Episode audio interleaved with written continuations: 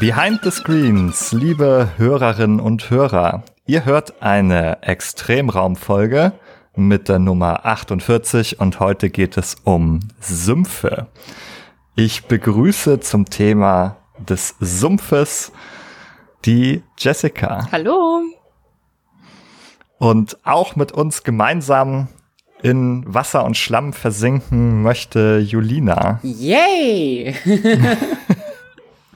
Okay, du scheinst dich auf deinen äh, Tod äh, im Versinken in Mooren schon sehr zu freuen. Auf jeden Fall. Das ist äh, Lieblings, Lieblingstod eigentlich. Ja, wir können ja auch dazu sagen, du hast das Thema Sumpf dir gewünscht heute. Wir haben ja schon einige extreme Räume besprochen. Wir haben über Unterwasser geredet, über Wüsten und dann auch über Schneewüsten. Und heute sprechen wir über den Sumpf und gehen damit wieder etwas weg von der Kälte und hin wieder zurück zum Wasser, könnte man sagen. Denn ja, wie wir sehen werden, haben Sümpfe wieder einiges mit Feuchtigkeit und Wasser zu tun. Und Julina möchte allerdings, bevor wir in die Folge starten, noch ein Gelübde ablegen. Ja. Das geht los mit, ich schwöre feierlich Ich, und wie geht es weiter? ich schwöre feierlich, ich werde heute nicht einmal über Genshin Impact reden. Hm. Ja, das wollten wir einmal on record wissen, damit wir dann im Verlaufe der Folge prüfen können, ob es auch der Wahrheit entspricht. Und ihr, liebe Hörerinnen und Hörer, seid ZeugInnen dieses Versprechens. Ist ja eigentlich nicht schlimm, wenn du über Genshin Impact äh, sprichst, aber jetzt ähm, wollen wir mal sehen, ob es stimmt. Ja, es gibt halt, es gibt halt noch kein Sumpfgebiet. in- Ich weiß gar nicht, ob ich den Namen sagen darf. In dem Spiel, was ich nicht, in dem Spiel, was nicht Aha. genannt werden darf. Ich glaube, du hast, du hast sofort das Versprechen gebrochen. Du hast jetzt so angefangen, über Genshin Impact zu sprechen, was es dann nicht gibt zum Beispiel. Oh no, das hat nicht lange gehalten. Das hat nicht lange Na toll. gehalten, ja. Okay, cool. Also wir zählen jetzt einfach nur noch, wie oft du dieses Versprechen brichst in dieser Folge. ja. Also bisher einmal schon. Na toll. Ja, wenn wir über extreme Räume sprechen, dann tun wir das immer auf mindestens zwei verschiedenen Ebenen. Ebenen. Wir wählen sie aus, weil es sich um extreme Lebensräume handelt, in denen ja extreme Bedingungen herrschen, die vielleicht äh, sich dadurch auszeichnen, dass sie ein bisschen unhabitabel sind. Nicht wahr, Frau Behring? Ja, ja, ja. mm. Und andererseits kann man sie auch äh, raumsemantisch deuten, äh, denn solche Räume sind halt auch häufig inhaltlich irgendwie aufgeladen und haben besondere Funktionen in Geschichten, auch äh, entsprechend in Spielen. Und auch diesen Aspekt wollen wir so ein bisschen hervorheben, wenn, äh, wenn wir über extreme Räume sprechen. Und wir beginnen für gewöhnlich damit, dass wir gemeinsam ja eintauchen in das Thema oder uns einsinken lassen in die Moor- und Sumpflandschaften von Spielen heute. Und da ihr das Thema mitgebracht habt, oder du besonders, Julina, solltest du vielleicht auch mal einfach damit anfangen. Warum hast du denn diese Sümpfe jetzt uns ausgewählt? Warum willst du uns so leiden sehen? Ja, das ist, ich finde es, ich finde es total spannend, dass du das schon direkt so, so verbindest. Niemand sagt Sümpfe. Ach, toll, voll cool. Das ist super, oh, richtig schön, Sümpfe, da habe ich Bock drauf. Und ich glaube, das, das ist auch so so ein kleiner Spoiler oder so ein kleiner, kleines Preview dazu, ähm, was, was Sümpfe vielleicht auch in der Semantik zu bedeuten haben. Aber es ist mir generell einfach in den letzten Folgen, wo ich so ein bisschen dabei war, bei dem Extremraum Schnee und Eis aufgefallen, dass, also es ist mir, es war eigentlich ein spontaner Einfall. So dachte ich, ah ja, stimmt. Hm, über Sümpfe hat man noch gar nicht gesprochen. Und mir war in dem Moment gar nicht so richtig bewusst, ist das überhaupt ein Extremraum? Ist das überhaupt ein, ein Trope in Videogames, Sümpfe? Weil jeder kennt das Eislevel. Es gibt immer überall Eislevel. Es gibt auch irgendwie oft irgendwie so eine tropische Insel oder so, was nicht gerade ein Extremraum ist vielleicht, aber genau, Sümpfe dachte ich, ist das überhaupt ein Thema? Und turns out, ja, es ist ein wiederkehrend, ein sehr, sehr wiederkehrendes Thema. Und es ist auch ähm, immer mit gewissen ähnlichen Mustern verbunden.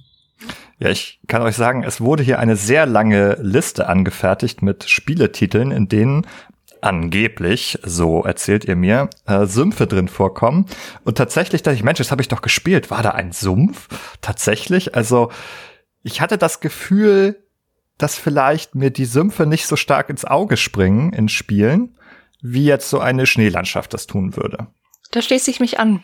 Also das ist mir auch so bewusst geworden. Es gibt so ein, zwei Spiele, die mir sofort eingefallen sind, aber bei vielen, die wir sicher nachher auch noch besprechen werden, wo man ein bisschen nachdenkt, ach ja, natürlich, da ist das ja auch, aber ich habe auch so das Gefühl, dass das so so ein Gebiet ist oder so ein Extremraum, der einerseits sehr, ja, fast schon verlockend ist, darüber zu sprechen und andererseits aber doch irgendwie immer so ein bisschen an unserer Aufmerksamkeit vorbeigeht. Oder ja, ich weiß nicht, wir merken uns das irgendwie nicht so gut. Das ist tatsächlich auch mein Eindruck. Ich bin gespannt, ob wir dem heute irgendwie nachkommen oder nahe kommen, warum das vielleicht auch so ist, warum wir das irgendwie im Vergleich zu Eis oder zu Wüsten oder zu anderen Extremräumen irgendwie so schlecht in Erinnerung behalten. Ja, also erstmal denke ich vor allem an solche Sümpfe, die irgendwie so waldähnlich sind. Also ich denke an eine Variante des Waldes, die so ein bisschen schlammiger ist. Das ist überhaupt keine gute biologische Definition des Begriffs und man kommt auch irgendwie darauf, dass der wohl gar nicht so scharf definiert ist und dass man mindestens noch ein Moor unterscheiden muss vom Sumpf und innerhalb von Mooren kann man hunderte Niedermoore und was weiß ich, was ist Zwischenmoore, Übergangsmoore, Hochmoore. Also das ist, äh, gibt's äh, mehr Unterkategorien als äh, von Fantasy-Elfen. der, der, der Dunkelmoor, äh, äh, nee, aber es ist, der, der heißen Dinge Kesselmoore zum Beispiel und Durchströmungsmoore, das finde ich alles sehr spannend und ich habe keinerlei Ahnung, was das eigentlich bedeutet, aber das heißt auf jeden Fall, biologisch ist da eine Menge los und ich habe mir Bilder angesehen und die sind gar nicht unbedingt immer, befinden die sich so in Wäldern, sondern so Moore sind auch so Marshlands, heißt es im Englischen, so ein bisschen so wie so sehr feuchte Wiesen sehen die aus. Ja, das habe ich tatsächlich auch bei meiner Recherche so ein bisschen festgestellt. Also, dass es da schwer zu definieren ist und habe deswegen gedacht, okay, wir würden jetzt einfach für diese Folge auch so eine ganz weite Definition fassen. So, ähm, ich habe einfach mal so ein bisschen bei Wikipedia gestüpert. Da war so, war so der Vorschlag, dass man sagt, generell bezeichnet man als Sümpfe terrestrische Lebensräume mit zeitweise stark vernässten, schlammigen Böden mit stehendem Wasser. Der Unterschied zum Moor ist tatsächlich, dass ein Moor dauerhaft äh, unter Wasser ist. Aber ja, grundsätzlich, ich glaube, ihr, ihr versteht schon so ein bisschen, welche Richtung wir gehen wollen, auch welche, vielleicht kommen auch euch schon Bilder in den Kopf, ähm, was wir da von der Natur her im Sinn haben. Und genau, darüber sprechen wir heute. Genau, in den Spielen wissen wir eigentlich erstmal nicht, sind die permanent unter Wasser oder nicht, denn im Spiel sind sie das, aber das heißt ja nicht sozusagen für die biologische Realität von Sümpfen slash Mooren. Ich habe gelesen, dass das eine paar Konsequenzen nach sich zieht für die Organismen, die sich dort ansiedeln. Und zwar können in Mooren, die dauerhaft unter Wasser stehen, sich dann ganz andere Pflanzen und in der Folge auch Tiere ansiedeln, die dann darauf eingerichtet sind, sich dort ständig irgendwie in diesem Wasser und Schlamm zu befinden. Hm. Ja, das ist, das wird, glaube ich, auch ein ganz interessanter Punkt. Ähm, Flora und Fauna in, in Sümpfen. Das ist nämlich nochmal echt ein bisschen speziell und tatsächlich sehr spezifisch in Spielen umgesetzt. Ähm, als kleinen Spoiler schon mal. Aber ja, ich glaube, wahrscheinlich macht es am meisten Sinn, wenn wir uns einfach mal Spiele angucken. Ne? In vivo quasi. Eine lebendige Beschreibung würde ich mir von dir wünschen, Jessica. Was ist denn das erste Spiel, was dir dazu eingefallen ist? Warte, warte. Müssen wir dir ein Versprechen abbringen, Dungeon Siege nicht zu erwähnen in einer Folge? Das Versprechen gebe ich nicht. du hast es schon erraten, es ist tatsächlich das erste Spiel, das mir eingefallen ist. Dazu war das so gefühlt meine erste wirkliche Erfahrung mit mit so einem Sumpfterrain in einem Spiel war oder so einem Sumpfgebiet, zumindest die erste, an die ich mich noch gut erinnern kann, weil ich weiß, dass ich mich da als Kind beim ersten Mal irgendwie sehr drin verlaufen habe. Und ich glaube, das ist auch schon so ein, so ein vielleicht bisschen zentrales Merkmal von Sümpfen, dass man sich nicht so gut orientieren kann dass sie auch deswegen sowas Bedrohliches an sich haben. Und ich weiß noch, also eigentlich ist dieses Sumpfgebiet in dem Spiel nicht so sehr groß. Man braucht schon, keine Ahnung, drei Stunden oder sowas, bis man durch ist. Aber ich weiß, dass ich mich beim ersten Durchgang, weil ich von den Wegen abgekommen bin und einfach alles absuchen wollte, weil ich dachte, vielleicht ist da irgendwo noch was versteckt, wo man halt nur hinkommt, wenn man vom Weg abkommt. Und ich bin so sehr vom Weg abgekommen, dass ich acht Stunden im Kreis gelaufen bin. Ich weiß bis heute nicht, wie ich das geschafft habe. Es ist mir rätselhaft, aber als Kind ist mir das gelungen. Und ja, von daher, das, das ist so eine meiner allerersten Spielerfahrungen, dass ich diesen Sumpf erstmal total verflucht habe und irgendwie keine guten Orientierungspunkte gefunden habe. Das klingt ja nach einer typischen Sumpferfahrung hier. ja. Also eine spielerische Sumpferfahrung jedenfalls. Ich weiß nicht, wie es um eure echten Sumpferfahrungen steht. Ich, ich habe auf jeden Fall, also ich habe, glaube ich, echte Sumpferfahrungen die sind, glaube ich, ähnlich schleichend an mir vorbeigezogen, wie äh, Jessica das vorhin schon berichtet hat. Ja, man verbucht das eher so, ja, ich, da war so eine Wiese, die war so ein bisschen unter Wasser gesetzt, die war, es war eine feuchte Wiese, an der ich vorbeigegangen bin. Aha, ein Moor. Jetzt wissen ja. wir es. Ich glaube, so richtig, also es gibt zwei Spiele, in denen es mir so richtig ins Gesicht geklatscht ist. Das war einmal Witcher 1 und 2 da spielt so viel, du, bist, du läufst die ganze Zeit nur in Sümpfen rum. Das ist ohne Witz. Das ist quasi fast schon ein Sumpfgame. Darf ich mal drüber nachdenken? Äh, ich glaube, im ersten Witcher ist es eines dieser ersten Gebiete, wenn man aus der Stadt irgendwie so die ersten Quests bekommt. Kann das sein, ja. dass man da in so einen Moor geht? Ja. Oder ist es ein Sumpf? Wir wissen es nicht. Oh Gott, wir müssen, glaube ich, den Disclaimer machen, dass wir das eher synonym verwenden heute, dass wir diese Unterscheidung nicht richtig äh, fundiert treffen können. Vielleicht können wir sagen, wenn da wirklich so viele Pflanzen angesiedelt sind und so, dass das dann wahrscheinlich eher so ein Moor ist, der das dieses Leben ermöglicht dann. Ja. Und genau da war es auf jeden Fall ein Bereich oder ein Gebiet, was sehr sumpfig war oder ein, ein Spiel, in dem es sehr viel Sumpf gab. Und das andere, wo es mir so richtig hart ins Gesicht geklatscht ist, ist Walheim. Oh weil ja. In, weil in Walheim, wenn du in das, in das Sumpfbiom kommst, da hast du keinen Spaß.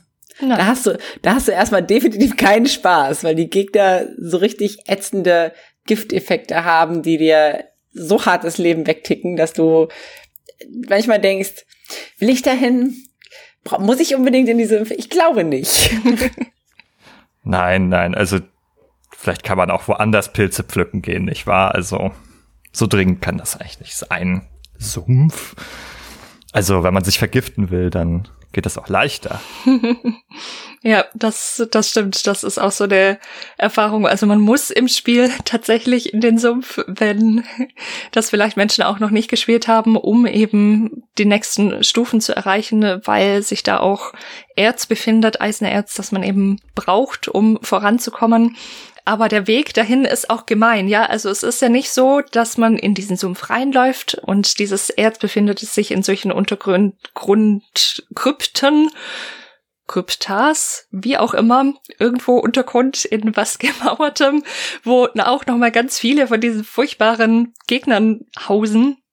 Aber der Weg dahin ist erstmal das Problem. Es, es ist super dunkel, man sieht recht schlecht, man hört so ein bisschen was plötzlich springt einem irgendwie so eine, so ein Glibbermonster an, das so ein bisschen aussieht wie ein Wackelpudding und dann kommen aus den Ecken irgendwelche Pfeile geflogen und die Draugr kommen und die Skelette kommen und überall wird geschossen und vergiftet und bis man überhaupt mal so eine Krypta gefunden hat, ist man vermutlich zehnmal gestorben wenn man es blöd anstellt, in meinem zweiten Durchgang war ich besser, aber im ersten hat das einige Anläufe gebraucht.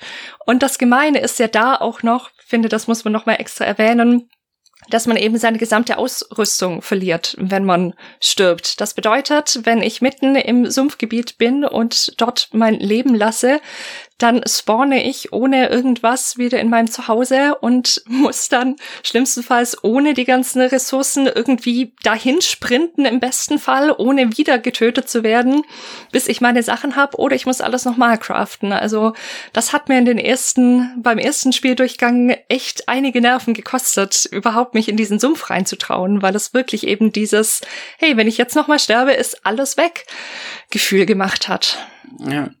Vor allem auch, weil gefühlt, du hast in Valheim ja auch nicht so viele Möglichkeiten, das zu heilen oder zu regenerieren. Die kriegst du ja irgendwie erst später, ja. der, äh, Widerstände aufzubauen. Du, du bist da wirklich einfach ausgesetzt. Wenn du wenn nicht so ein Viech hittet und du warst halt vorher nicht 100% lebend, dann bist du tot. Und du, auch egal ob, wenn du davon wegläufst, du siehst halt dein Leben einfach runterticken und du kannst nichts machen. Das ist ja, also ähnlich wie bei den Eiswüsten ist es wieder so stark verknüpft hier mit dem Survival-Genre oder scheint sich dafür gut zu eignen, mal wieder, also ein gefährliches Gebiet sozusagen einzubauen.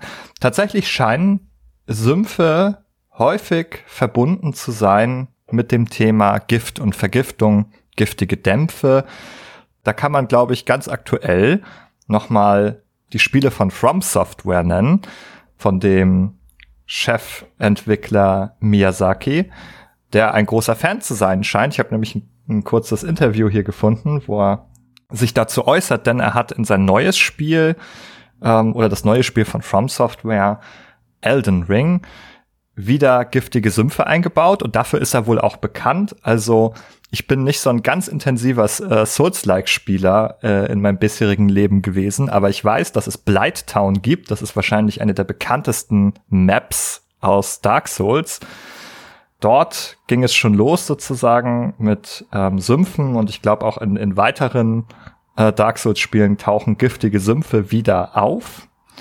Und jetzt sagte er zum Thema der giftigen Sümpfe in Elden Ring, ich zitiere, es ist nochmal eine andere Geschichte, wie sich ein Spieler fühlt, wenn er auf dieses Gebiet trifft. Die scharlachroten Sümpfe heißen die, glaube ich, in Elden Ring. Bei der Entwicklung des Spiels habe ich meine Liebe für das Kreieren von giftigen Sümpfen neu entdeckt. Reizend. Ja, er ist einfach so ein kleiner sadistischer Giftzwerg, nein. Ähm, großartige Spieledesigner, selbstverständlich. Ich weiß, ich zitiere weiter, wie die Leute über sie denken, aber wisst ihr, auf einmal merke wie ich, wie ich mitten dabei bin, einen zu erschaffen und ich kann mir einfach nicht helfen. Es passiert einfach. Also, dem Miyazaki fallen da die Sümpfe aus dem Leib. Ähm, einfach so, er kann sich gar nicht helfen. Er, da, da sitzt er an seinem Spiel und fängt an, da Blümchen auf eine Wiese zu setzen und zwei Stunden später ist es einfach so ein total giftiger, stinkender Sumpf, der Leute tötet. Ja, manche, manche Menschen wollen die Welt einfach brennen sehen. Oder versumpfen sehen, in diesem Fall. Miyazaki mhm. zählt wohl dazu. ja, anhand der Art der Spiele, die er gerne macht, hätten wir uns das denken können. Er ist auch ein Fan der Sümpfe. ähm, was ich aber interessant finde, dass das so eng mit dem Thema Gift verknüpft ist. Ja. Mhm. Also ich habe ja kurz dazu recherchiert zum Moor, zum Sumpf und ich konnte eigentlich nicht finden, dass da für ganz gewöhnlich alltäglich giftige Dämpfe drin aufsteigen. Ja, wobei ich sagen muss, also ich habe mal eine Folge Bear Grylls gesehen. Also das ist so ein, Bear Grylls ist so ein Survival-Mensch, der war irgendwie bei der britischen Navy oder so und der ist so dafür bekannt, dass er ähm, in der freien Wildbahn immer sehr eklige Dinge tut, um zu überleben. Und da war, war auch mal in einem Sumpf und da war so ein Reh oder so in diesen Sümpfen gefangen und das war tatsächlich, also es war so halb verrottet, aber es war eben irgendwie auch konserviert.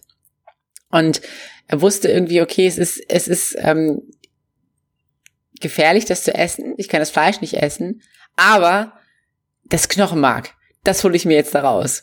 Und dann hat er, hat er sich hm. das Knochenmark da weggeschlürft. Ja, so viel zum Thema Sümpfe. Also, ich habe das Gefühl, so weit sind selbst die Survival-Spiele noch nicht gegangen, dass sie uns haben das Rückenmark ausschlürfen lassen. Glücklicherweise. Also meine, ja. meine mh, hm, Assoziation, wie das vielleicht zu dem Gift kommt, ist allerhöchstens die, dass solche mh, hm, Moore und sowas manchmal ganz furchtbar stinken. Also eben weil da viele solche ja, Zersetzungsprozesse stattfinden, viel Fäulnis ist und sowas.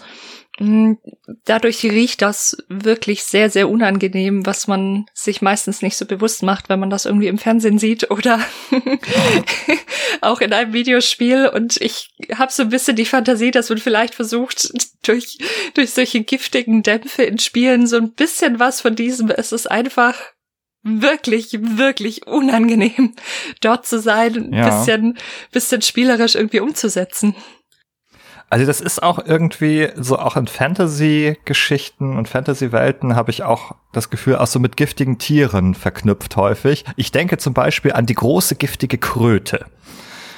Oder so einen großen giftigen Pilz, wenn man da versehentlich irgendwie gegenhaut, dann kommen da so Giftsporen raus. Oder auch aus dieser Kröte kommen die auch raus. Ja, ich muss einmal noch mal ganz kurz zurück. Ich, mich hat das gerade nicht losgelassen, von wegen, was macht die, was macht die Umgebung so giftig? Und ich glaube, was es tatsächlich, was dazu beiträgt, sind, es gibt ja so Algen. Wenn die verrotten, dann setzen die ähm, gefährliche, giftige Dämpfe frei. Also ich glaube, so Blaualgen sind das teilweise, die dann irgendwie so, so Schwefelwasserstoff oder sowas freisetzen, wo das dann wirklich, das ist wirklich, das stirbt alles. ähm, ich glaube, das könnte vielleicht so eine, so eine Inspiration gewesen sein, diese, diese verrottenden oder giftigen Algen für die Dämpfe in Sümpfen auch. Mhm. Aber zurück zu den Tieren. Ja, also es sind eigentlich nicht Dämpfe, aber man kann ja auch, häufig ist es dann irgendwie durch die hohe Luftfeuchtigkeit auch so irgendwie neblig und zugehangen und ja, vielleicht blubbert das auch mal irgendwie so, zumindest ist es auch so ein Bild, das sich mir im Kopf aufdrängt, dass da vielleicht mal was blubbert irgendwie, weil da ja auch offenbar sehr, sehr viele Gase durchaus gebunden werden in diesen Sümpfen. Ich habe auch gelesen, dass die sozusagen sehr, sehr wichtig für unser Ökosystem sind, weil die so viel ähm, CO2 wohl auch binden. Und zwar die das machen sie irgendwie nur drei Prozent der Landschaft auf der Welt aus, aber können noch mal genauso viel CO2 binden wie alle anderen Grünanlagen zusammen sozusagen. Krass. Was ja eine große Leistung irgendwie noch mal ist, die man im Alltäglichen gar nicht so kennt. Und also vielleicht hat das dann auch Hast du gerade die Lösung für unsere Klimaprobleme genannt? Hast du gesagt, wir sollten Miyazaki in ein Umweltministerium setzen und der designt noch mehr Sümpfe auf unserer Welt? Ja, ja, das ist egal. Der kann ja auch irgendwie in Städtebau gehen, denn am Ende kommt ja immer ein Sumpf dabei raus, hat er selber da gesagt. Also, ja, ja, ich baue diese, ja, ja, ich konstruiere diese Stadt, genau. Ja, ja, ja, ein paar schöne Bäume. Mhm. Und dann irgendwie, ne, zwei Stunden später alles voller Sümpfe. Ja, das ist tatsächlich genau dieses Moor, das da so gut in der Lage zu ist. Und deswegen kleiner Reality-Fact am Rande.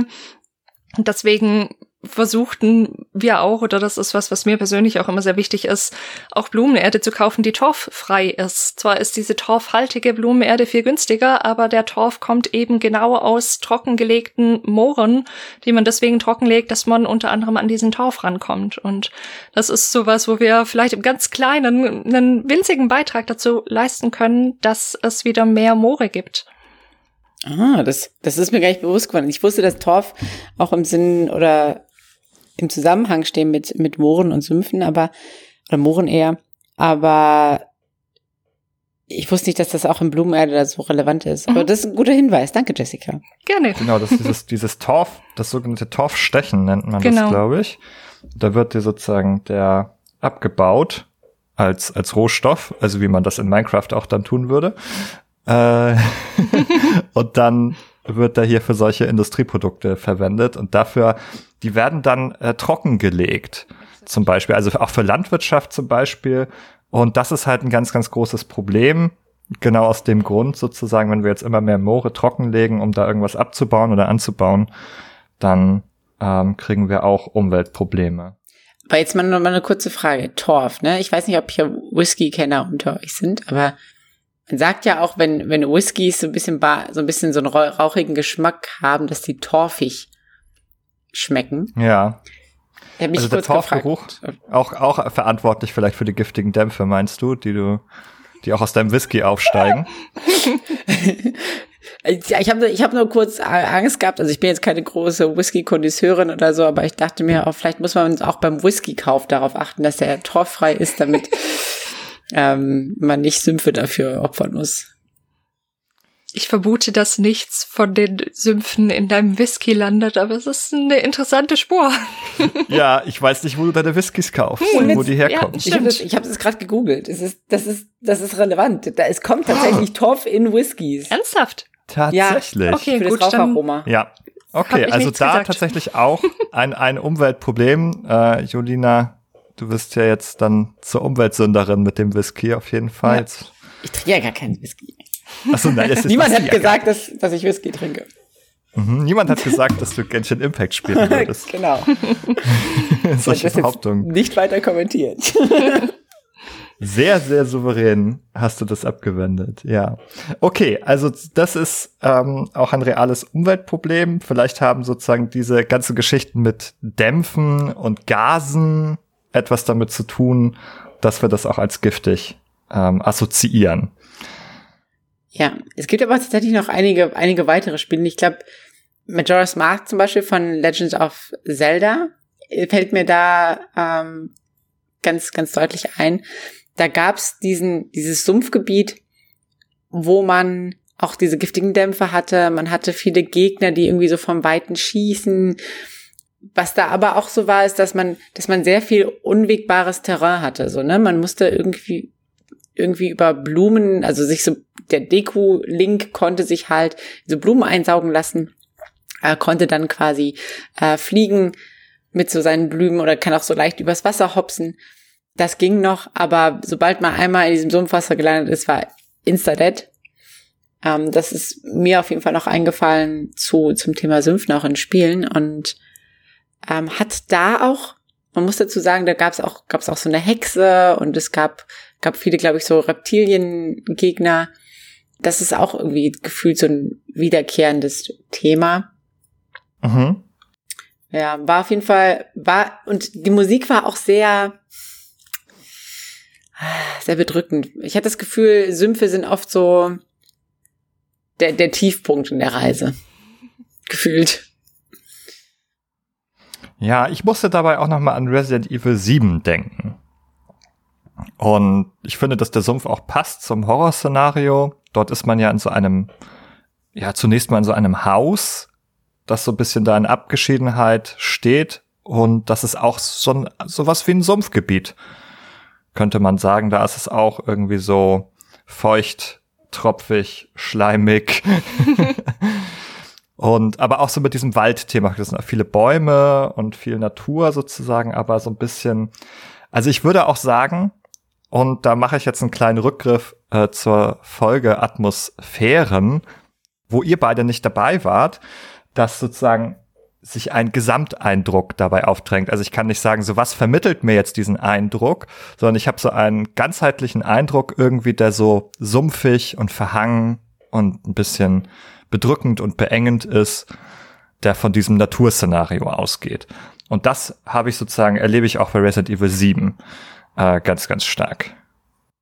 Ja, ich habe Resident Evil 7 auch gespielt und mir ist es auch aufgefallen, es gibt ja am Ende auch diese Passagen, wo du auf so einem Steg oder auf so Holzstegen quasi über das Wasser hüpfen oder irgendwie gelangen musst. Ähm, und was aber dieses Sumpf-Feeling natürlich auch nochmal verstärkt hat, sind diese unglaublich widerlichen Hinterwäldler. also da hast ja da irgendwie was, was das die Gegner auch angeht, die sind ja so komisch und überall sind Fliegen und alles ist irgendwie eklig und verschimmelt und verrottet und äh, alles einfach nur eklig.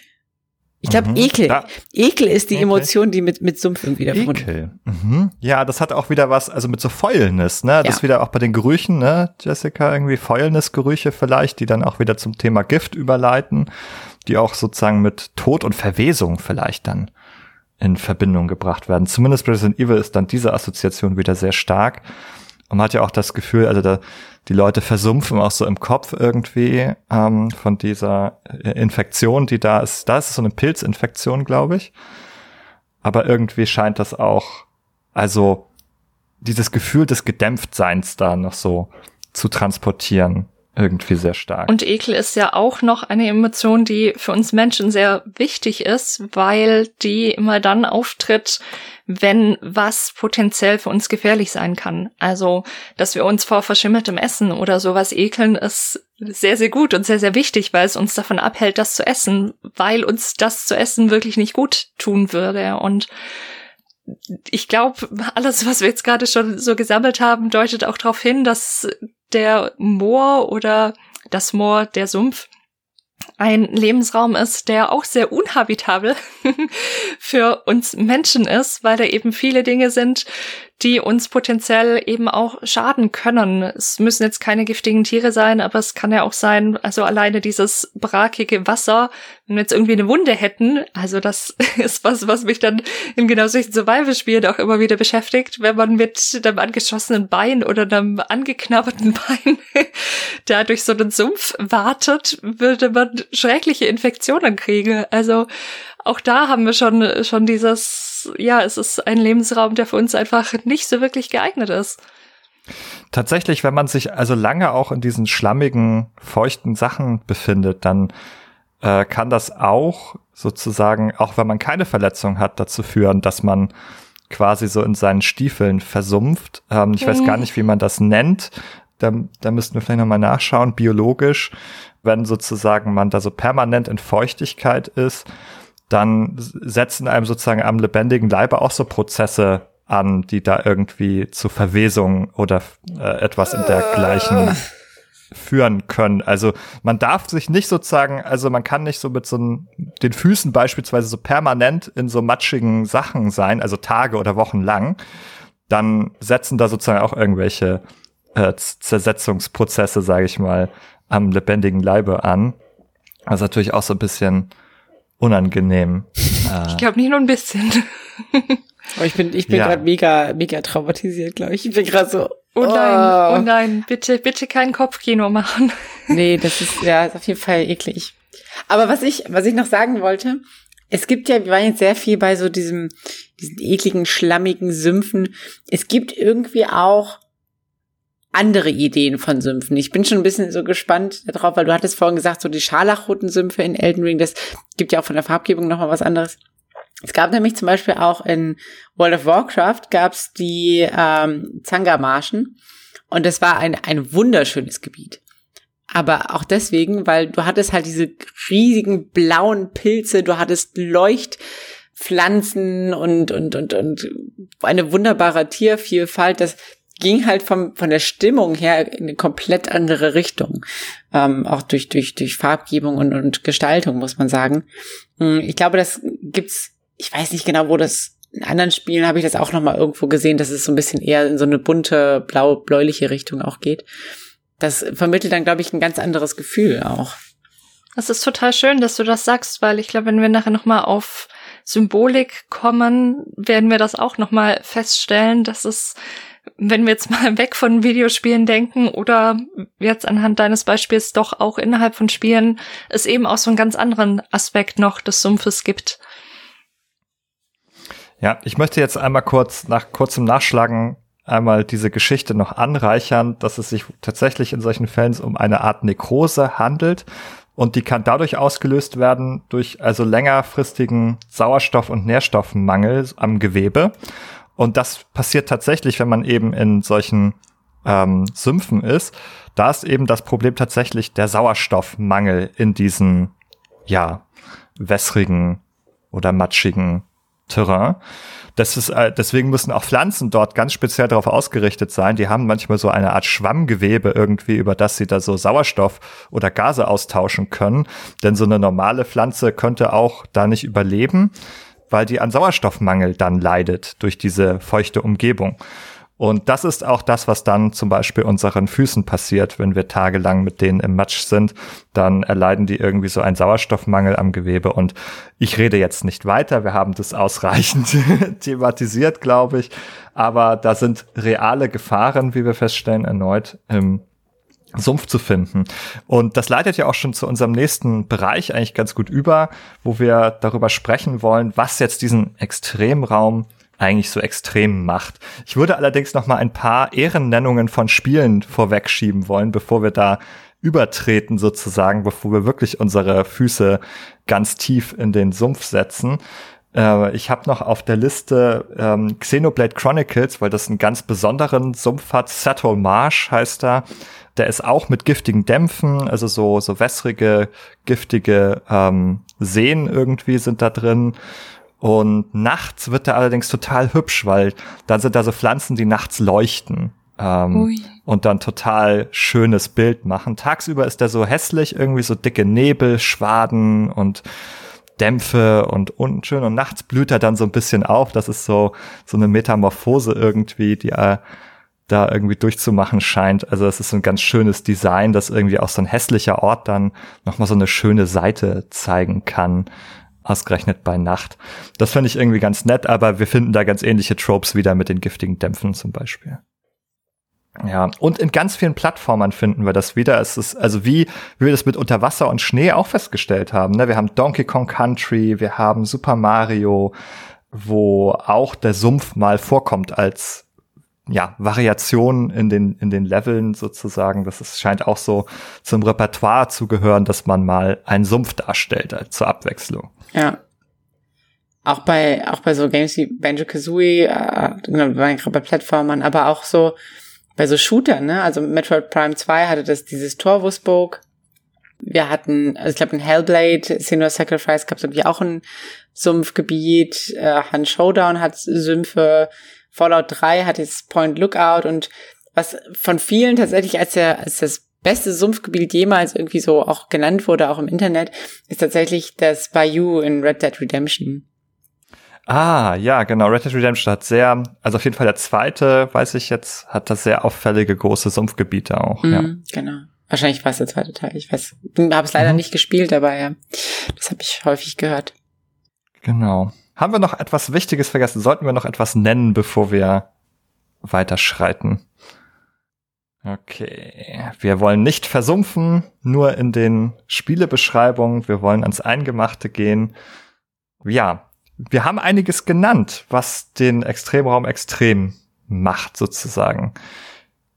Auf dem Papier haben wir erstmal so eine hohe Feuchtigkeit und wir haben Wasser, also so ja, so kleine Seen vielleicht, permanente sozusagen, ja, auch so, so Schlamm vielleicht, also alles ist irgendwie feucht.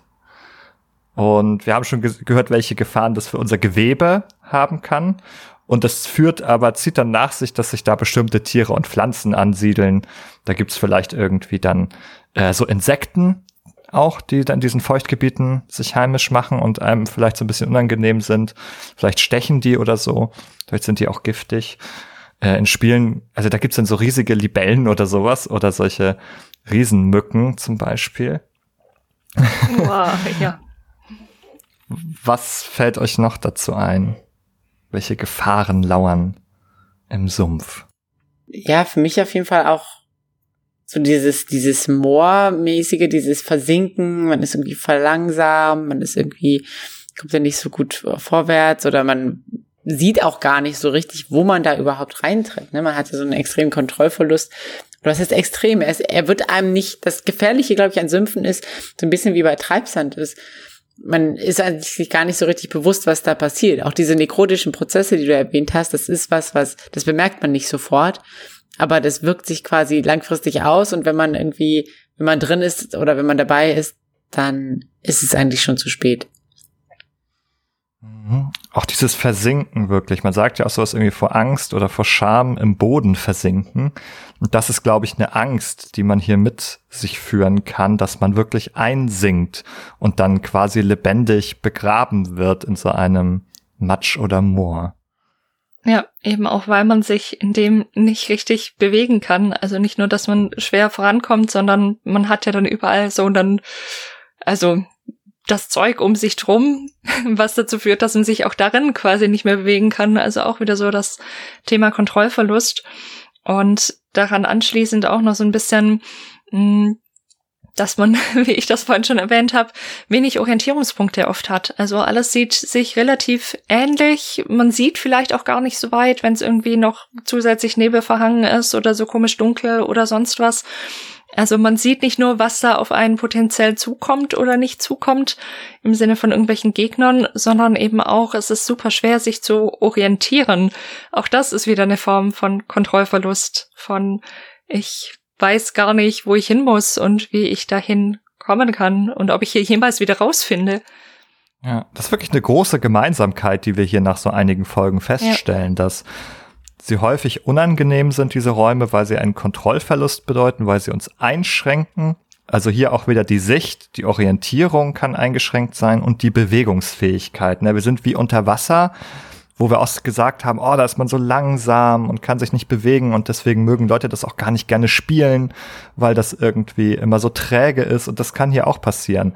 Da gibt's dann so Spiele, wo man vielleicht sprinten kann, aber wenn man dann mit den Füßen im Matsch ist, dann muss man so ganz langsam da durchwarten und wenn dann Gegner kommen, dann kann man die Ausweichrolle nicht machen, weil man im Matsch steckt oder so. Ja, das ist, glaube ich, hier auch wieder ganz, ganz stark damit verknüpft als Gefahr und als unangenehmes Erleben, auch wieder sein unangenehmes Körpererleben. Darüber haben wir auch gesprochen äh, bei Unterwasser, dass uns das sozusagen, weil wir haben ja im Gegensatz zu anderen Medien eine Art Körper im Spiel und dieser ist dann plötzlich so eingeschränkt und dadurch auch viel stärker Bedrohung ausgesetzt. Ja.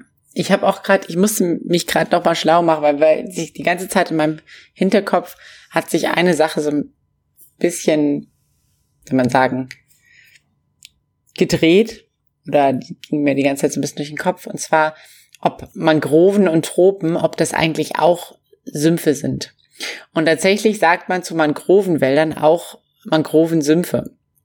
Hm. Weil es sind ja im Prinzip überflutete Sümpfe und auch die sogenannten Tieflandregenwälder kann man als, als Sumpf bezeichnen. So dass wir da natürlich auch wenn man, also wir haben ja bei, bei Sümpfen, denken wir jetzt vielleicht nicht direkt so an, an Südamerika und so weiter, aber äh, auch da gibt's quasi sehr viele Sümpfe in den Wäldern und da gibt's natürlich auch den schrecklichen Pfeilgiftfrosch. Was Oha. Ich wusste es, eine giftige fette Kröte. Eine giftige fette Kröte. Das ist ein kleiner zierlicher Frosch. Ja, ja. Also das ist gar nicht so weit hergeholt ähm, mit mit giftigen Tieren und so. Auch wenn wir die in Europa jetzt vielleicht nicht so nicht so krass sehen, aber gibt's schon. Und die Mangrovenwälder riechen furchtbar. Wirklich absolut widerlich. ah, okay. Also die sind auch so stinkend. Okay, jetzt ergibt das alles Sinn. Und ja. da gibt's Krokodile, glaube ich. Ne? Mhm. Also, ja, das Reptilien. sieht man zum Beispiel auch bei Red Dead Redemption 2. Da sind auch so Krokodile in diesen moorigen Gebieten, die man da auch nicht gut sieht, weil die irgendwie in einer Farbe mit diesem Schlamm oder, oder Wasser untergehen, ja. Ja, also wilde Tiere, sowohl giftige, aber auch sowas wie ein Krokodil vielleicht, das ein, also mit seinen Reißzähnen gefährlich wird. Auch allein, dass diese, diese Flora und Fauna ist halt auch so ungewöhnlich, ne? Da, wir haben keine Alltagskonzeption für, dafür, was da eigentlich los ist. Was lebt da und wie verhält man sich da? Es ist auch, genau, es ist auch so ein bisschen diese Abgeschiedenheit, die, also vor allem ähm, finde ich, Resident Evil 7 macht das sehr gut klar, aber also man baut jetzt nicht so häufig Städte in Sümpfe oder so, ne? Oder es ist, oder man hat irgendwie jetzt in Stadtgebieten eigentlich nie so richtig Sümpfe oder so. Es ist ähm, irgendwie Sumpf und, und belebt widerspricht sich fast schon so ein bisschen. Es ist äh, wirklich diese Abgeschiedenheit, es ist irgendwie so dunkel, da will eigentlich auch niemand hin. Unhabitabel. Ja. Unhabitabel. Ja. Ich merke schon, ich habe ich hab diesen Podcast nachhaltig durch dieses Wort ja. geprägt. Ja, auf jeden Fall. Also deswegen hat man das ähnlich wie das Waldgebiet so. Ne? Also die Stadt ist die Zivilisation und dem ist dann so ein Wald irgendwie als Wildnis gegenübergestellt, die für ja eben Nicht-Zivilisation, für die Abwesenheit von Kultur und Mensch steht und an dessen Stelle steht, ähm, stellt sich die Wildnis und die Gefahr. Mhm. Haben wir noch etwas an Gefahren vergessen, das euch hierzu einfällt? Mir gerade nicht ganz sicher, ob wir schon über Krankheiten, Bakterien und Verwesung gesprochen haben. Wir haben ja, genau, wir haben natürlich über Verwesung und Bakterien im Sinne der Nekrose irgendwie gesprochen. Natürlich auch Krankheiten durch, natürlich irgendwie durch Tiere, aber auch, auch so Fieberzustände durch die, durch die Feuchtigkeit ähm, und vielleicht teilweise auch tropischen Temperaturen werden natürlich irgendwie begünstigt. Ja, ätzende Sachen. Mhm. Ja, genau. Es hat auch eine ganz andere Luft. Ne? Also diese, diese ständig feuchte Luft zum Beispiel macht auch, glaube ich, auch eine Bedrückung in, in der realen Situation, auch so ein bedrückendes Körpergefühl. Und ich finde, das kommt aber auch in Spielen schon irgendwie rüber durch diese Beengung, durch Nebelbänke. Und das ist auch etwas, was wir anknüpfen können zum Thema Atmosphären sozusagen. Und da gibt es, hat Felix uns in der Atmosphärenfolge erzählt, sozusagen auch verschiedene äh, Einteilungen, also wie sozusagen man ja Atmosphären einteilen kann. Und da gibt es sozusagen welche, die irgendwie von im weitesten Sinne Bewegung geprägt sind. Und hier sozusagen haben wir so eine Konzeption der Enge dadurch. Also durch Nebel, das schränkt die Sicht ein.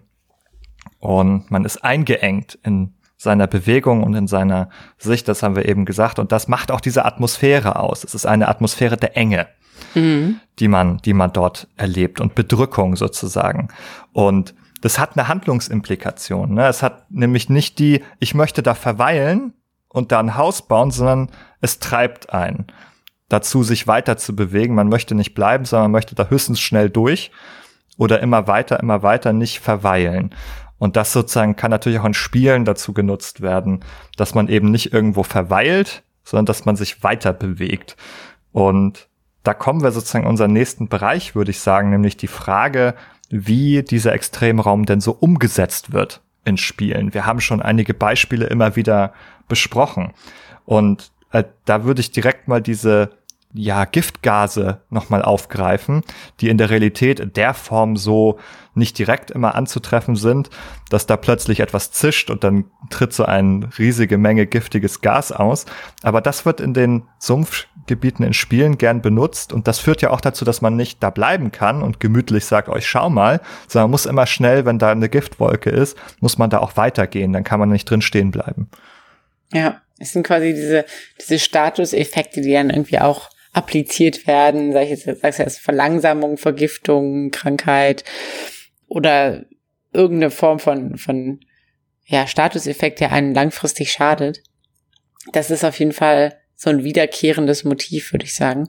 Das haben wir wirklich bei fast, fast allen Sachen.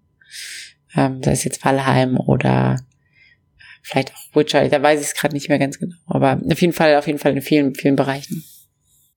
Ich würde da auch die Hexen nochmal aufgreifen, die wir auch in Witcher 3 übrigens, um das auch noch in die Reihe aufzunehmen, natürlich in den Mumen finden, diese drei Schwestern, die uns da das Leben schwer machen und verschiedene Spezialitäten haben, was sie denn gut können. Und ja, Hexen passen, finde ich da auch gut. Also rein symbolisch schon rein in diesen, also wir sprechen nachher noch über Symbole, aber so in der klassischen jungianischen Analyse spricht man da auch von dem weiblichen Raum vom Sumpf. Ich finde diese, diese Zuschreibung weiblich-männlich problematisch von den Begriffen, aber das ist jetzt ein anderes Thema. Aber auch da passen die Sumpfmumen, die Hexen schon mal irgendwie gut rein. Auch in dieses, es ist irgendwie, Ah, es ist so schwer greifbar. Sie sind, sie, sie können, können mit, mit ihrer Magie irgendwas mit einem anstellen. Also auch da hat man wieder dieses, dieses sich ausgeliefert fühlen, vielleicht irgendwelche, mh, hm, irgendwelche Täuschungen, die sie machen können, die wir im Sumpf eben auch haben, dass wir denken, ach, da drüben ist ein Licht, aber es ist nur irgendeine Spiegelung oder was auch immer. Der Baum sieht aus wie irgendein Monster, ist aber gar keins und so weiter. Also auch da passen sie irgendwie gut in, in diese Spielatmosphäre rein, sind vielleicht auch so ein Stück, auch da muss ich nochmal an Dungeon Siege denken, auch da gibt es solche Hexen, die jetzt eigentlich nicht so super grandios in dem Spiel sind, aber wenn man die tötet, dann steigt so ein Skelett zum Himmel hinauf und da sind da sind die Hexen also so ein Stück weit auch sehr dicht nochmal mit dem Tod und mit dem Verwesen und all diesen Aspekten verknüpft. Ja, das passt ja auch so ein bisschen damit zusammen, dass Hexen oft irgendwelche komischen Zutaten verwenden, um ihre Tränke zu brauen, irgendwelche seltsamen Pilze und abgehackte Echsenschwänze und sowas. Und Frösche. Das, und Frösche, das passt ja alles auch so ein bisschen. Salamanderfüße. Salamanderfüße, das passt alles zum, zum Sumpf auch. Mhm. Ich finde, da können wir aber auch so ein bisschen vielleicht über die, die Fauna irgendwie nochmal so ein bisschen, so ein bisschen sprechen. Was man oft irgendwie in Videospielen sieht an, an Tierwelt sind sowas wie Moskitos, Libellen, ähm, Blutegel natürlich, diese so richtig dicke, widerliche Blutegel, die einen da anknabbern und aussaugen. Reptilien natürlich, irgendwie auch giftige Frösche, Alligatoren, Echsenmenschen natürlich auch in dieser quasi humanoiden Form. Aber auch sowas wie Spinnen und Insekten. Mhm, also wir haben da ein sehr großes Spektrum, was so Reptiloide angeht und was Insekten angeht. Und das sind typischerweise auch Tiere, die mit Vergiftung in Verbindung gebracht werden. Ja. Ja, also Dinge, die einen stechen und irgendwie Krankheiten übertragen oder vergiften. Ne, auch das gleiche mit den Fröschen und Echsen irgendwie. Die soll man besser nicht anfassen.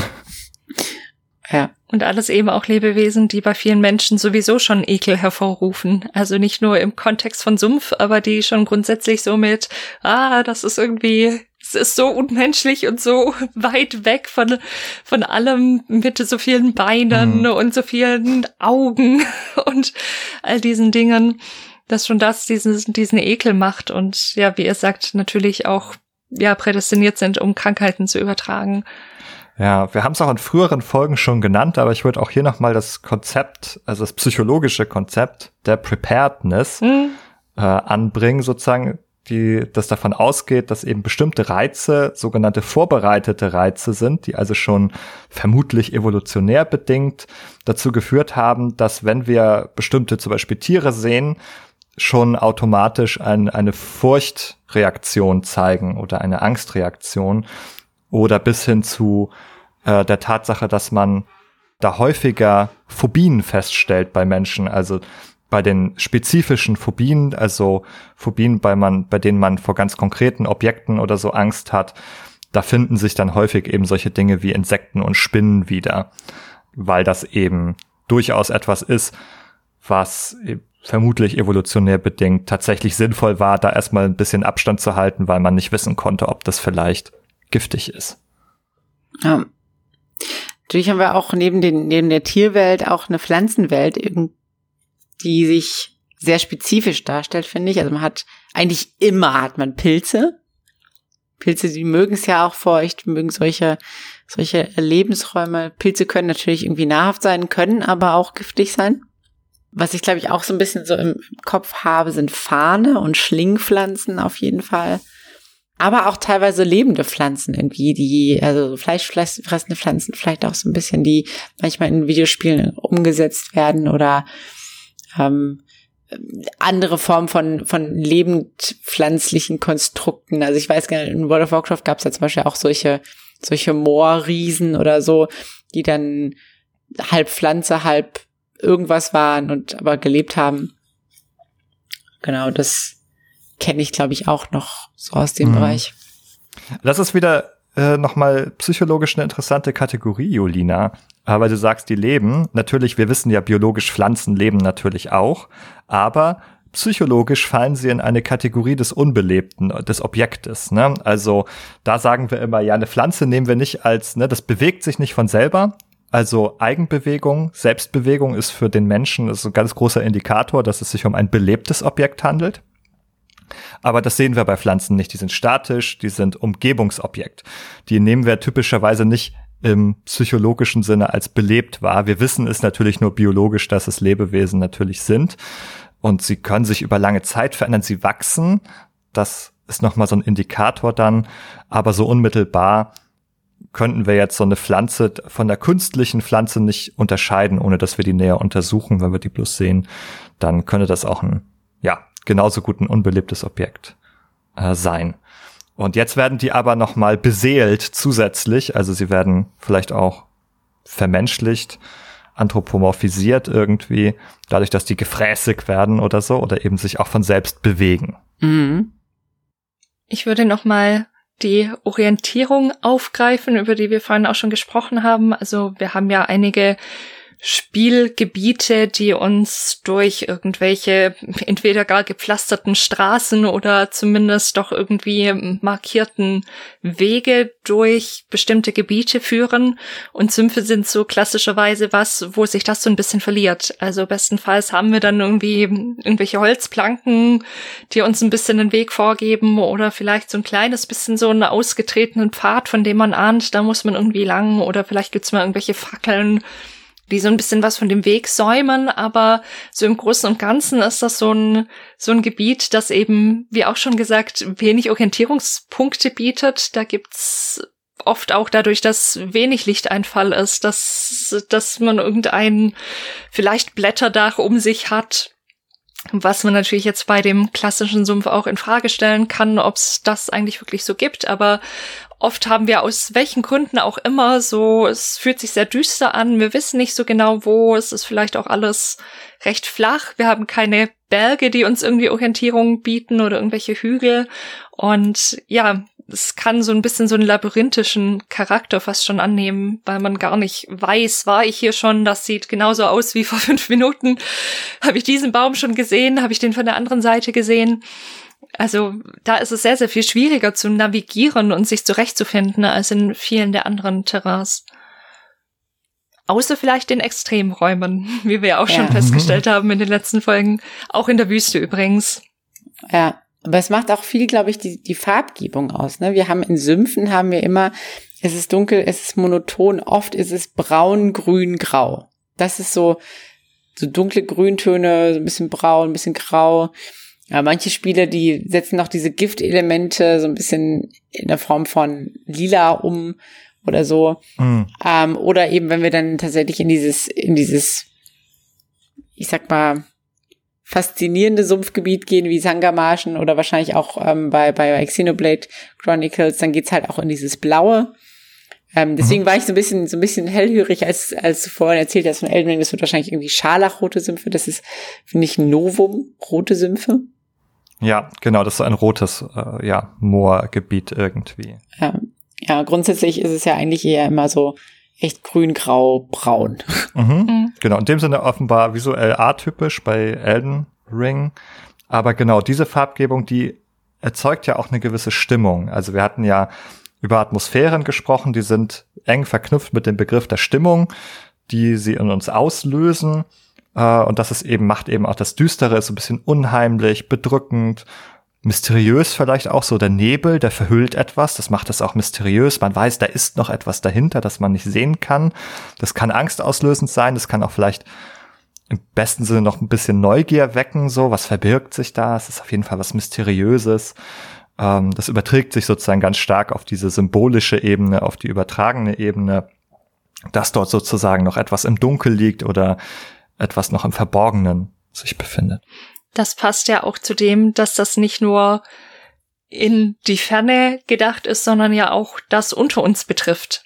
Also Menschen haben ja grundsätzlich viele auch die Angst, in irgendwelche Gewässer zu gehen, in denen sie nicht wissen, was da drunter ist. Also ob sie da jetzt irgendeine Alge streifen oder ob das irgendein Tier war oder irgend, irgendwas, was man, was man eben nicht kennt, was man nicht zuordnen kann, weil man es auch nicht sieht.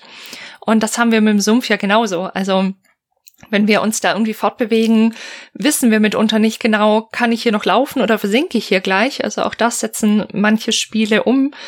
Auch da habe ich ein sehr altes Spiel als erste Idee gehabt, nämlich Sansara. Da gibt's auch so ein Sumpfgebiet und da ist es so, dass man rechts und links vom Weg kann man so ein Stück weit laufen, aber es es kommt dann so ein Bereich, aber der ist visuell nicht markiert, in dem das nicht mehr geht, in dem man dann versinkt und wo man auch nicht mehr rauskommt, wo man es versuchen kann. Manchmal kommt man dann wieder auf äh, auf das Gebiet, in dem man einigermaßen stehen kann, manchmal aber auch nicht. Und es ist eben immer genau dieses, okay, da ist irgendwas, da will ich eigentlich hin, aber komme ich dahin, ohne, ohne zu versinken oder nicht? Also was ist das unter mir? Trägt der Boden oder trägt der Boden nicht mehr?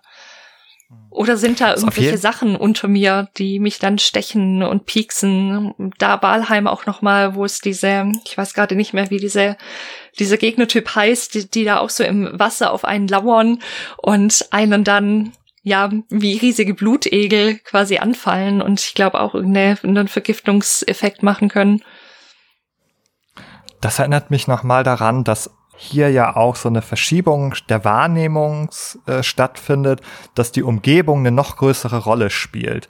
Also auch nicht nur visuell, ästhetisch, sondern eben auch dadurch, dass damit bestimmte Implikationen verbunden sind, auch spielerisch dann, also in Form von Gefahren meistens, muss man genau schauen, wo trete ich hin? Ist das noch ein sicherer Boden oder versinke ich?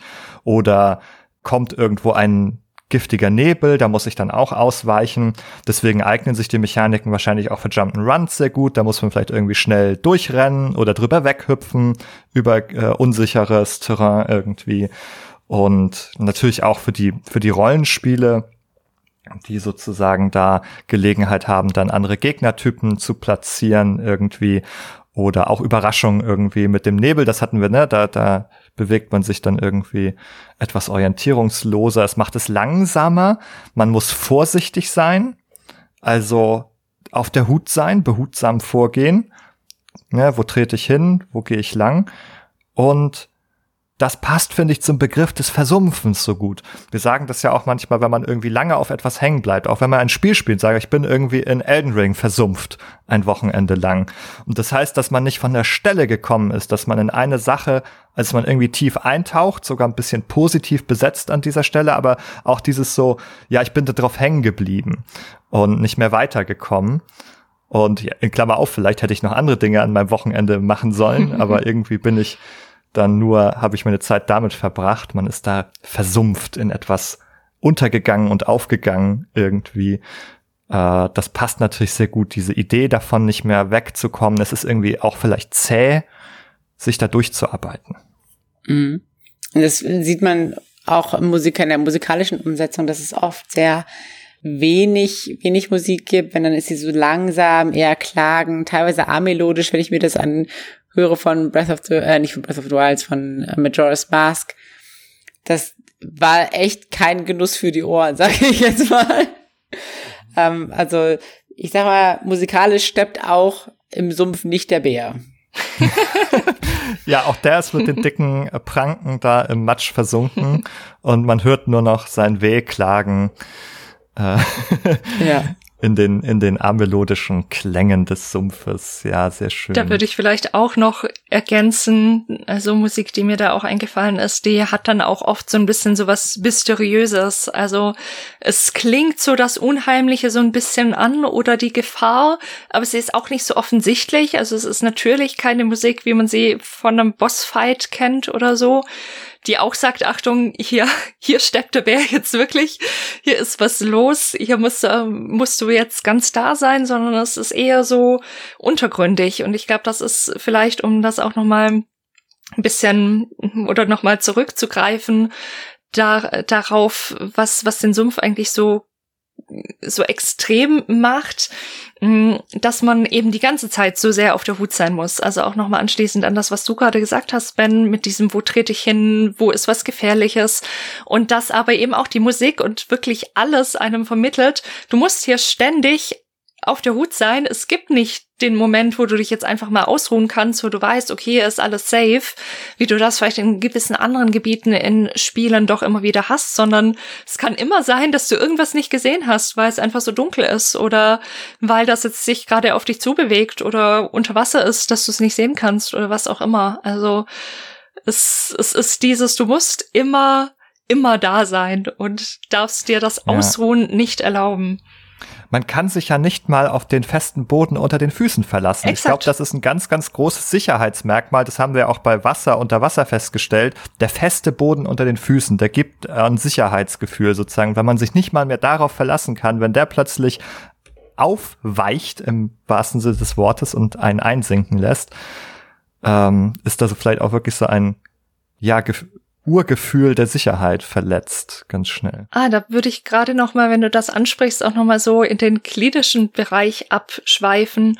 weil da ist es ja auch so, wenn man solche, also gerade solche Traumaübungen macht, so sichere Ortübungen oder Entspannungsübungen oder was auch immer, ist meistens eins der ersten Dinge, die man tut, die Person nochmal so im Hier und Jetzt und im Boden zu verankern. Also, dass es wichtig ist, beide Füße auf den Boden zu stellen, dass man sich darauf konzentriert, dass der Boden einträgt, dass einen der Stuhl trägt und so weiter, dass das eben wirklich sicherer und fester Grund ist, auf dem man sich befindet und deswegen jetzt zum Beispiel in eine Imagination gehen kann oder sich auf irgendwas anderes, andere Körperteile konzentrieren kann oder was auch immer.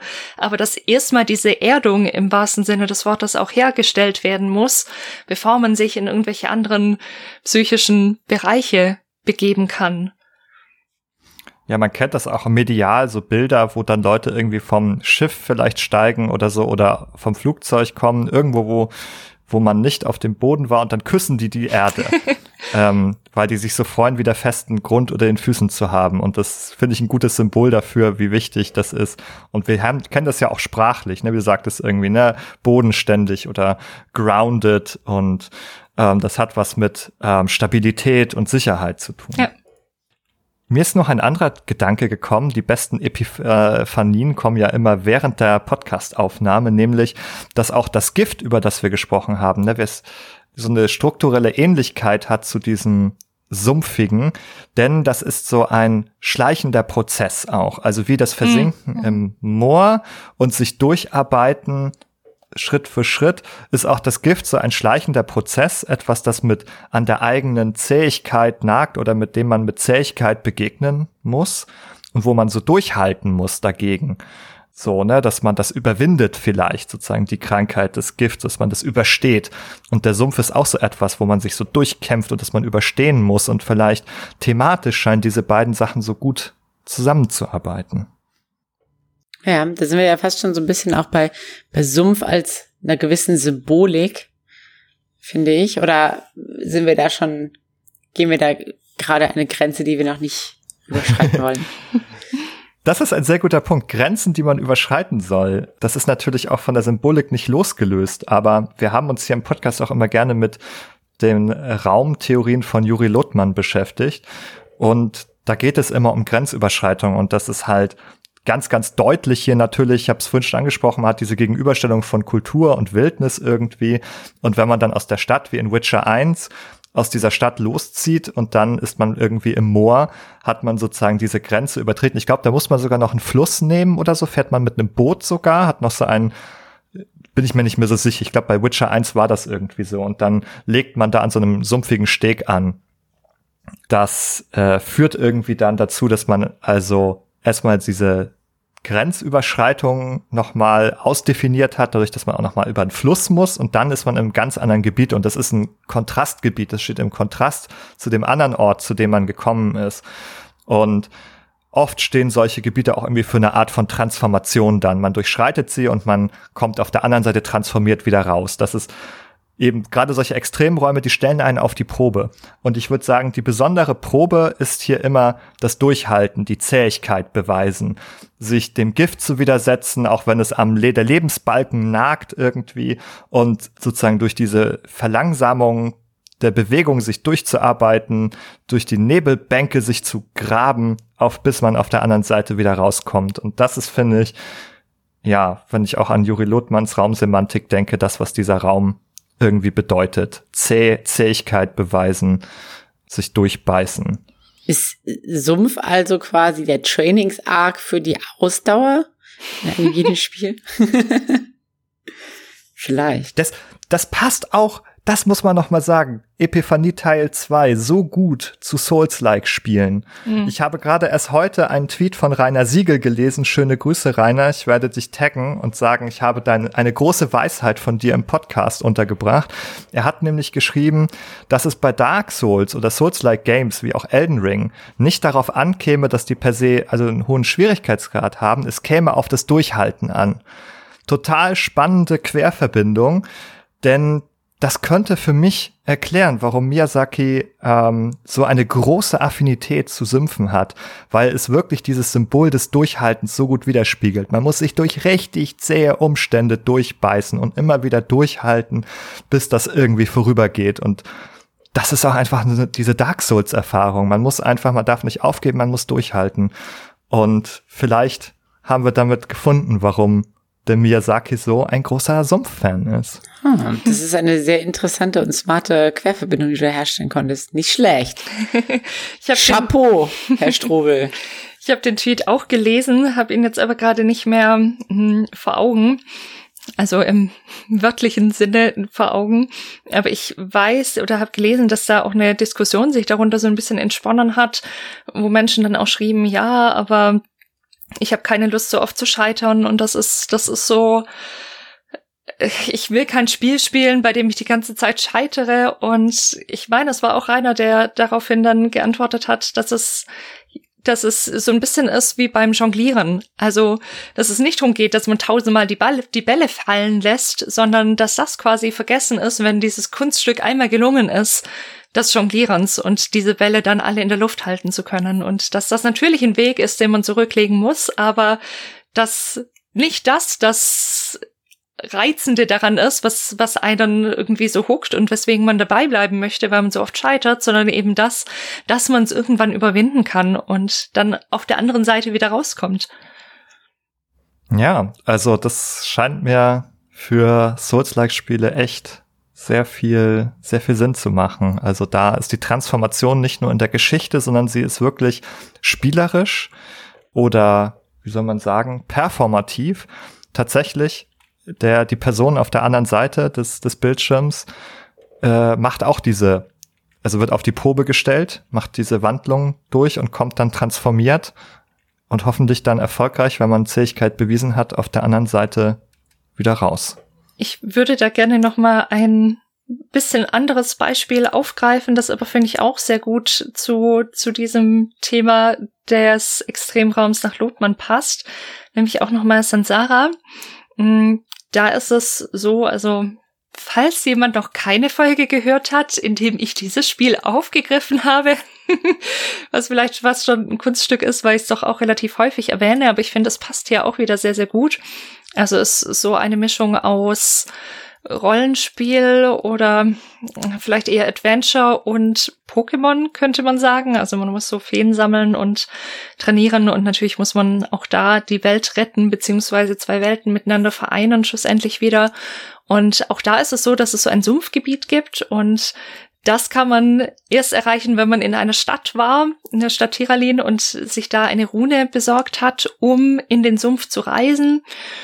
Also erstmal in ein Sumpfdorf, um dann in den Sumpf reinzugehen. Und diesen Sumpf bereist man im Lauf des Spiels mehrfach. Beim ersten Mal geht es darum, dass man einen Feenzauber finden muss, der einen weiterbringt. Also es hat solche Metroidvania Aspekte und dieser Feenzauber ist dazu zuständig, dass man mh, hm, solche Stachelbüsche verschwinden lassen kann. Also beim ersten Mal geht es darum, diesen Zauber zu finden. Beim zweiten Mal, wenn man in diesen Sumpf kommt, geht es darum, am großen Turnier, am großen Baum teilzunehmen, wo man gegen andere Feenmeister antritt und eine andere Fähigkeitenkarte erhält, um solche Luftwirbel zu überspringen oder überspringen zu können, besser gesagt.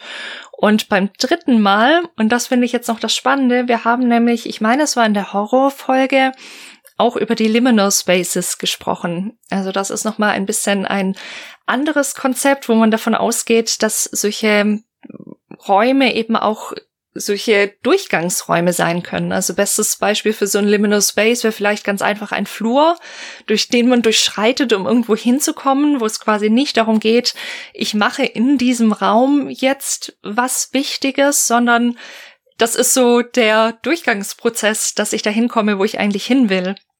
Und also auch das, was du gerade vorhin sagtest, Ben, ist vielleicht auch noch mal eine Frage, ob so ein Extremraum, so ein Sumpf eben auch in dem Sinne ein Liminal Space sein kann, dass es eben einerseits schon darum geht, drinnen was zu finden, aber eben auch hindurch zu gehen, um dann weiterzukommen schlussendlich. Also ich muss durchhalten, um auf, auf der anderen Seite wieder rauszukommen, um meinen Weg weiter beschreiten zu können. Und auf das Spiel zurückbezogen, beim dritten Mal in diesem Sumpf muss man den durchschreiten, um ins Schattenreich zu kommen, wo die letzte große Aufgabe im Spiel auf einen wartet, um sich dann dem Boss schlussendlich dem Endgegner zu stellen. Und das finde ich auch ganz spannend, weil ich auch gelesen habe, dass mh, Sümpfe auch oft eben mit dieser Unterwelt nochmal in Verbindung stehen und dass sie eben oft nochmal so ein, so ein Durchgang sind, um in so eine Unterwelt zu kommen, was entweder bewusst oder unbewusst, das weiß ich nicht, von den Machern und Macherinnen dieses Spiels so ja aufgegriffen wurde und umgesetzt wurde, dass man da eben noch mal durch muss durch diesen Sumpf und dass es von dort in diesen Schattenbereich geht, in diese Schattenwelt. Hm. Ja, also das kann natürlich auch generell noch mal auf dieses angewendet werden. Ähm, diese Zähigkeit beweisen, das Durchhalten, dass man eigentlich in einem Zwischenraum ist, den man überwinden muss. Man wie Rainer Siegel sagt, am Ende steht das Jonglieren und der Weg ist das Ziel auch so ein bisschen. Man will eigentlich jonglieren, man will ans Ende kommen und man muss sich so ein bisschen hier durchkämpfen durch äh, diesen diesen Pfad, der gekennzeichnet ist davon, dass die Bälle immer wieder runterfallen. Und wenn man die Zähigkeit bewiesen hat, wenn man durchgehalten hat, dann kommt man aus diesem Liminal Space irgendwann wieder raus. Ja, schön, dass du nochmal den Liminal Space auch als andere Raumtheorie nochmal mitgebracht hast. Sehr gerne. ja, wir hatten ja schon so ein bisschen auch über den Sumpf jetzt gesprochen als besonderen Raum, als Extremraum, als Raum Liminal Space, wie du gerade gesagt hast. Aber natürlich hat der Sumpf auch irgendwie so eine gewisse Symbolik. Da hattest du vorhin schon angedeutet, ja, Elden Ring ist vielleicht auch ein Spiel, in dem man sich versumpfen kann, in dem es nicht nur einen Sumpf gibt. Äh, oder es gibt auch ja, Pokémon Arceus war, glaube ich, dein letztes Spiel, wo du nicht versumpft hast. Vielleicht. Genau, Sumpf ist irgendwie so ein Ort, in dem man sich irgendwie verliert und stecken bleibt. Und da finde ich auch den Zusammenhang so ganz interessant. Depression wird oft irgendwie auch als, als Sumpf bezeichnet, also als einen Zustand, in dem man sich irgendwie so ein bisschen eingeschränkt handlungsfähig fühlt, in dem man wenig Motivation hat, alles fühlt sich zäh und verlangsamt an. Ähm, es braucht viel Kraft, sich da rauszukämpfen. Es ist wie so ein, wie so ein Sumpf äh, auf, auf emotionaler und motivationaler Ebene, ähm, wo man sich, sich rauskämpft, mehr oder weniger.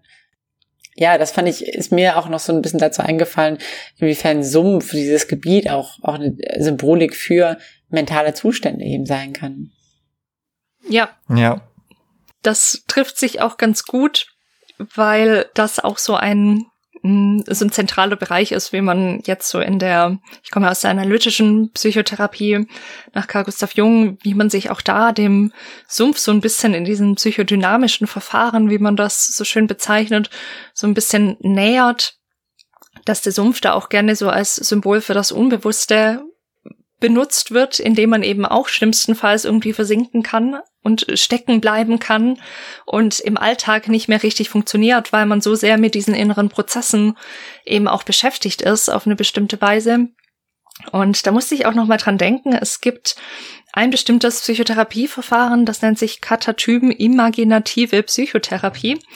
Und das Grundvorgehen bei dieser Art von Therapie ist eben, dass man, hm, also es gibt den Therapeuten, die Therapeutin, Patient, Patientin, und das ist so eine Art angeleitete Imagination, nur auf eine Weise, wie das eben normalerweise nicht bei Imaginationen der Fall ist, dass der Patient oder die Patientin eben auch mit dem Therapeuten spricht währenddessen. Also der ja, Therapeut geht, also gibt, gibt ein Motiv vor, das ist so die, die klassische Vorgehensweise und eins davon ist eben der Sumpf, deswegen erzähle ich das jetzt auch.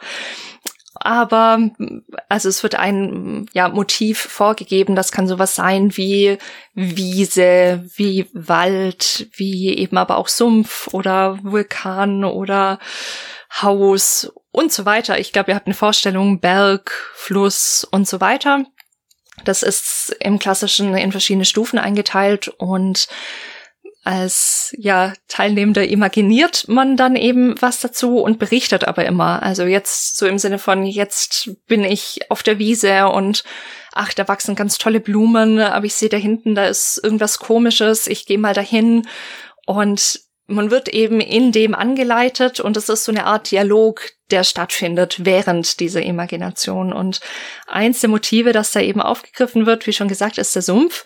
als Oberstufenmotiv. Also das ist was, es gibt so diese, es gibt Unterstufe, Mittelstufe und Oberstufe, beziehungsweise Grundstufe ist, ist der Titel für die, für die unterste Stufe. Das sind so die Motive, die einigermaßen safe sind, in Anführungszeichen, wo man jetzt noch nicht erwartet, dass da wirklich, wirklich tiefe, heftige Bilder aufkommen, die eine Person auch irgendwie überfluten könnten.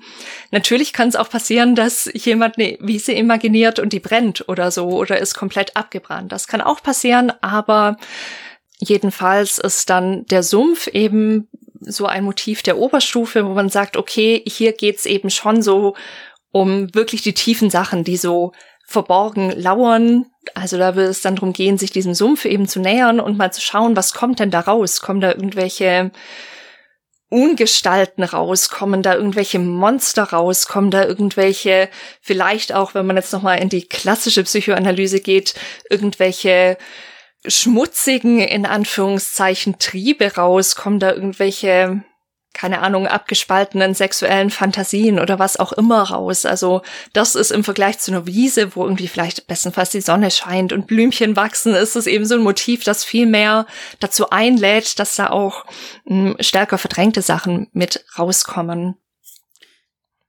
Das klingt so ein bisschen wie so ein, wie so ein Text-based Adventure als Therapie. Tolle, toller Vergleich. genau, und Jetzt habe ich mich habe ich mich da lange aufgehalten, diese Therapieform in ganz kurz zu beschreiben. Also da gibt's ganze Bücher drüber. Der Hans Karl Leuner, der das entwickelt hat. Ich habe das Buch von ihm mal versucht durchzuarbeiten. Das hatte über 600 Seiten. Ich habe es nicht komplett gelesen, aber es ist, also es ist auch ein Ausbildungsgang. Natürlich nicht so eine große Ausbildung wie jetzt irgendwie Verhaltenstherapie oder so, aber kann man aufsatteln und sollte man eben nicht mal ohne Ausbildung irgendwie mit Freund oder Freundin ausprobieren. Gerade mit diesen stärkeren Motiven, das, das braucht einiges an Vorbereitung und eben an fachlicher Expertise auch, um mit diesen Bildern dann auch was anfangen zu können. Aber mh, mm, das ist eben so das, so das Hauptding, würde ich behaupten, dass das in der analytischen Psychotherapie mit Sumpf verknüpft ist, eben wirklich diese sehr urgrundhaften, triebhaften, vielleicht auch Geschichten, in denen man eben auch versumpfen kann, um das wieder aufzugreifen, aber wir haben auch schon viel über das Festhalten und Verschlungen werden gesprochen, diesen Kontrollverlust und so. Aber das habe ich vorhin schon so angeteasert. Es gibt eben auch noch mal so die andere Seite des Sumpfes, die in ja in der Symbolik irgendwie drinsteckt und die interessanterweise nicht so oft, zumindest in Spielen, aufgegriffen wird. Nämlich, wenn man sich Sumpf anschaut, haben wir eigentlich Wasser und Erde großteils. Natürlich kommen dann Pflanzen und so weiter, aber so als Kernelemente ist es Wasser und Erde und beide, und das ist eben so ein Trick der Symbole in Anführungszeichen, auch die haben beide, beide Seiten in sich. Also was Wachstumslebensförderndes, ja, wenn ich irgendwie Pflanzen gieße, ist das gut, aber wenn eine große Flutwelle kommt, ist das schlecht. Oder zumindest ist es für uns sehr negativ besetzt. Also Symbole haben eben meistens so was Polares tatsächlich auch und das schreibt man eben auch dem Sumpf zu, dass eben dadurch, dass es um Wasser und Erde geht und auch darüber haben wir gesprochen, dass da auch ganz besondere Lebewesen und Pflanzen wachsen können, die in anderen Bereichen eben nicht sein können. Also, dass es eben so einen wachstumsfördernden positiven Aspekt dieser ganzen Geschichte gibt, aber eben auch diesen lebensfeindlichen Aspekt, gerade wenn man da reingeht, als Mensch, für den dieses Habit Habitat unhabitabel ist, um das noch ein letztes Mal aufzugreifen. Also, ja, das finde ich immer ganz spannend, eben an diese Symbolik, dass man nie sagen kann, das ist immer nur das eine und ein Symbol steht genau dafür, sondern dass es eben so ein Grundmotiv ist, dass es immer polar ist und immer zwei Seiten irgendwie auch miteinander versucht zu vereinen. Ja, das sind ja durchaus äh, Erde und Wasser durchaus auch Elemente des Lebens. Und wir, auch wenn es für uns Menschen unhabitabel ist, ist es das für viele Tiere und Pflanzen eben nicht. Mhm. Es bedeutet nur da, dass des einen Leben ist des anderen Tod sozusagen. Für die Insekten und Echsen und die dicken Kröten und die kleinen giftigen Frösche ist das alles toll vielleicht. nur wenn wir dann dahin kommen, für uns vielleicht nicht mehr. Aber das ist ja auch ein schöner Gedanke vielleicht, man durchschreitet den Sumpf und wenn man Zähigkeit beweist, dann kommt man am anderen Ende wieder raus und äh, während der Sumpf dunkel und braun und grau ist, ja, kommt am anderen Ende sozusagen wieder Licht zum, zum, zum Vorschein. Wir können dem einen klaren Himmel gegenüberstellen und haben dann sozusagen ähm, wieder einen neuen Raum betreten. Ja, mit diesem Gedanken würde ich mich auch nochmal bei euch bedanken für die tollen Ideen zum Thema Sumpf. Ich hoffe, wir haben keine unterschlagen und bedanke mich auch bei den Zuhörerinnen und Zuhörern, dass ihr mit uns gemeinsam versumpft seid und ich hoffe, dass es für euch keine Erfahrung äh, war, die zäh war, durch die ihr euch durchbeißen musstet, sondern dass wir euch sozusagen hier wie, wie Fair Männer und Fair Frauen hindurchgeleiten konnten bis, bis zur anderen Seite. Also Gott, wenn man Fährmann sagt, dann denkt man an den Tod. Jetzt äh, endet meine, meine Metapher hier, denn wir kommen natürlich am Ende des Tunnels äh, wieder raus, wo das Licht ist und haben gemeinsam die sumpfigen Gebiete durch, durchschritten und hinter uns gelassen und ähm, stehen jetzt wieder auf der anderen Seite auf der Wiese mit Sonnenschein und sind ganz quicklebendig und freuen uns und sind überhaupt nicht tot. Und ja, wenn ihr weiterhin solche spannenden Transformationen mit uns gemeinsam durchmachen wollt, dann kann ich nur empfehlen, diesen Podcast zu abonnieren, entweder bei Spotify, bei iTunes oder einfach äh, den Feed des Podcasts in einem Podcatcher eurer Wahl einzupflegen. Wir freuen uns aber auf den Plattformen auf, über positive Bewertungen, die helfen uns dort sichtbar zu bleiben. Und was uns natürlich auch hilft, diese Arbeit weiterzumachen, ist, wenn ihr uns unterstützen möchtet. Das könnt ihr bei Steady tun. Dort könnt ihr ein paar Münzen in die Maschine einwerfen die uns äh, unterstützt, mit der wir unsere Server finanzieren, mit der wir uns finanzieren können und dann noch viel mehr von diesem Content für euch produzieren können. An dieser Stelle bedanke ich mich bei allen, die das schon tun. Vielen Dank an euch. Ihr seid natürlich die Besten. Und mit diesen Worten und dem Lob für unsere bisherigen Bäcker, Herzchen, Herzchen, verabschiede ich mich für heute und sage bis zum nächsten Mal. Bis bald. Ciao.